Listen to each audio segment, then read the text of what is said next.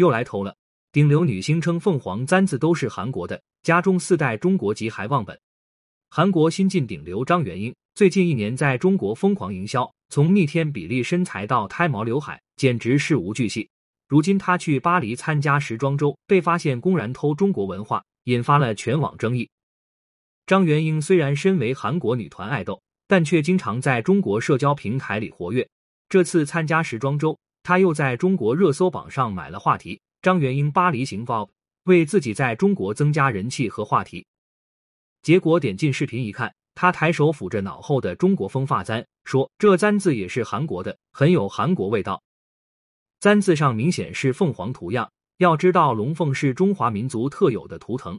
这只簪子的制作样式也明显是中式风格，怎么到了他嘴里，这些都成了韩国的？韩国也确实有簪子，但从古至今都是大长簪的样式，基本是用来盘辫子的，簪头也是很单一的。你要说凤凰发簪是韩国的，也得看看自家国家有没有这么高级的传统审美。不过，替韩国偷文化的张元英很快又被扒出，他其实并不是韩国人，而是隐藏国籍在韩国出道的中国人。他家里四代都是中国人，并没有被规划。网友根据各种蛛丝马迹，证明张元英其实就是纯血统的中国人，爷爷是山东祖籍，父母转为中国台湾籍后在韩国生活。虽然祖孙四代都在韩国生活，但为了避开服兵役政策和享受外籍福利，他们家四代都不规划仍使用中国籍。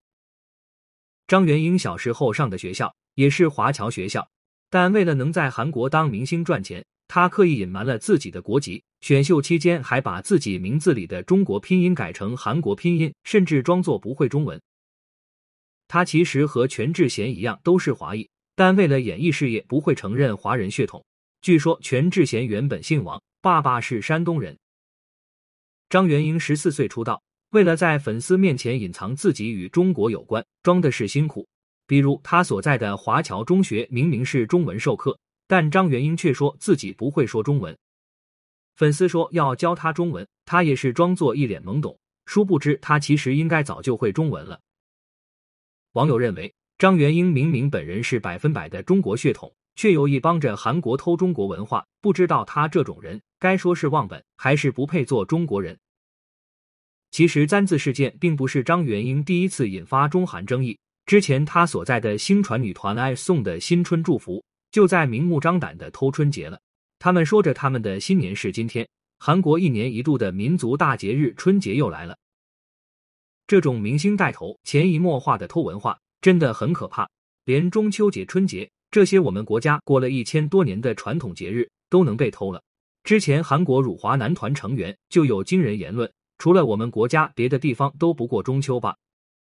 防弹少年团里的金硕珍在直播里主动提到了过节。说到了韩国中秋节习俗，但最后他话锋一转，强调了韩国中秋节的独有性，对着镜头大言不惭的说下了以下言论：中秋是韩国的节日，别的地方过的不是中秋吧？以前他们就曾经在采访里称中秋节是我们民族的大节日，就这样将我们中国过了一千多年的中秋节占为己有，甚至还推出中秋周边在海外售卖。直播言论、中秋周边这些其实都算是一种意识输出，这样下去会让很多外国人下意识认为中秋就是韩国节日。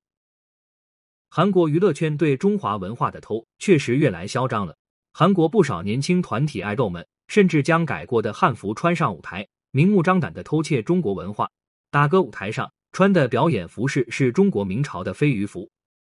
韩国明星不仅服装照偷，舞台设计还大量抄袭中国元素。大肆使用中国风布景、梅花窗就，还有团寿纹、祥云等中国特有的图案，他们都照偷不误。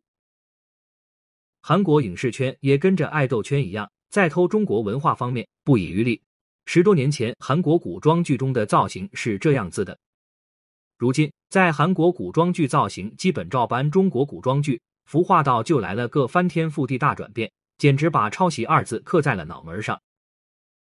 韩剧《九尾狐传》。不仅故事抄袭节爱，连服装也跟《三生三世枕上书》一模一样。暗行御史又被指出抄袭国产剧《从前有座剑灵山》的妆发。在这种趋势下，韩国越来越嚣张，甚至对我们国家的影视剧反咬一口。他们大言不惭地说《如意芳菲》里的鞠婧祎放花灯剧情，完全是在抄袭照搬韩剧，盗用韩国传统习俗，甚至还做出了三分钟的视频，来多方面印证《如意芳菲》抄袭韩剧《百日的郎君》。